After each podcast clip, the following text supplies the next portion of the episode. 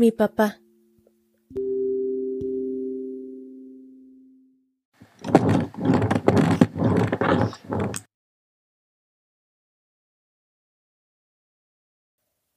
Aprender a controlar la bicicleta me dio menos trabajo que guardar el equilibrio en los patines.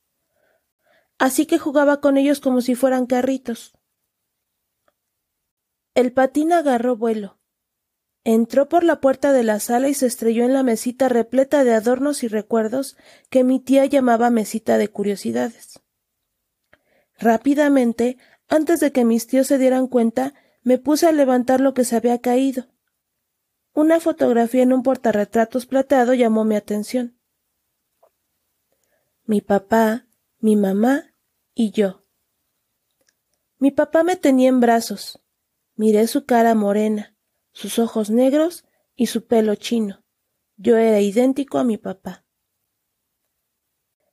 Casi no lo recordaba. De hecho, el único recuerdo que tenía de él era el de aquella noche, en aquel salón lleno de flores, cuando mi mamá me cargó y me asomó a aquella caja plateada.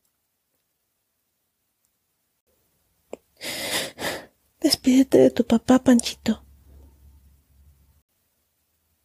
Su voz sollozante vuelve una y otra vez a mi mente, al igual que la cara de mi papá, tan seria y tan pálida. ¿Por qué se había muerto si no era viejito? ¿Por qué los jóvenes también se podían morir? Papito, papito. Gemí en voz baja. Mis lágrimas empezaron a caer en el vidrio que cubría la foto.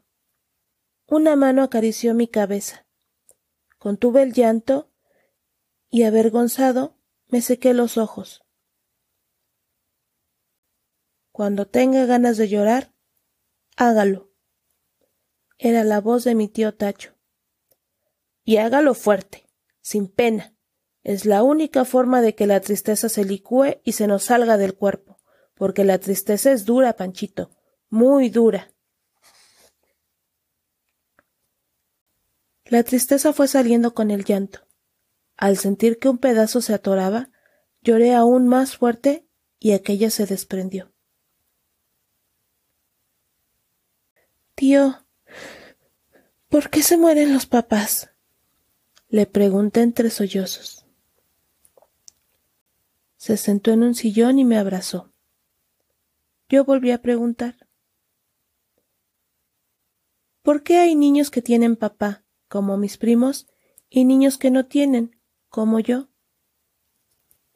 Me sentó en sus piernas, secó mis ojos y sonó mi nariz con su pañuelo.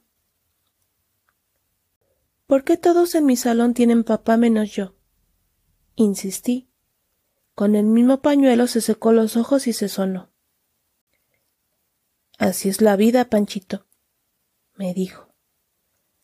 Algunos niños tienen papá, como sus primos y sus compañeros, y otros tienen un tío que los quiere mucho, como si fuera su papá. ¿Un tío? le pregunté intrigado. Sí, un tío, afirmó. ¿Cuál tío tengo que me quiera así? Pasaron por mi mente mi tío Juan, mi tío Rómulo, mi tío Rubén.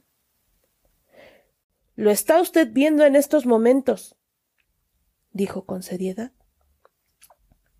¿Usted? La sorpresa me hizo retroceder. Sí, yo, afirmó y me volvió a abrazar. Un poco sofocado por la forma en que me apretaba, le dije A veces no se nota muy bien cuando lo quieren a uno, ¿verdad, tío? A veces no, Panchito, admitió. Pero usted nunca dude que yo lo quiero como si fuera su padre. Me abrazó aún más fuerte y mi tristeza desapareció.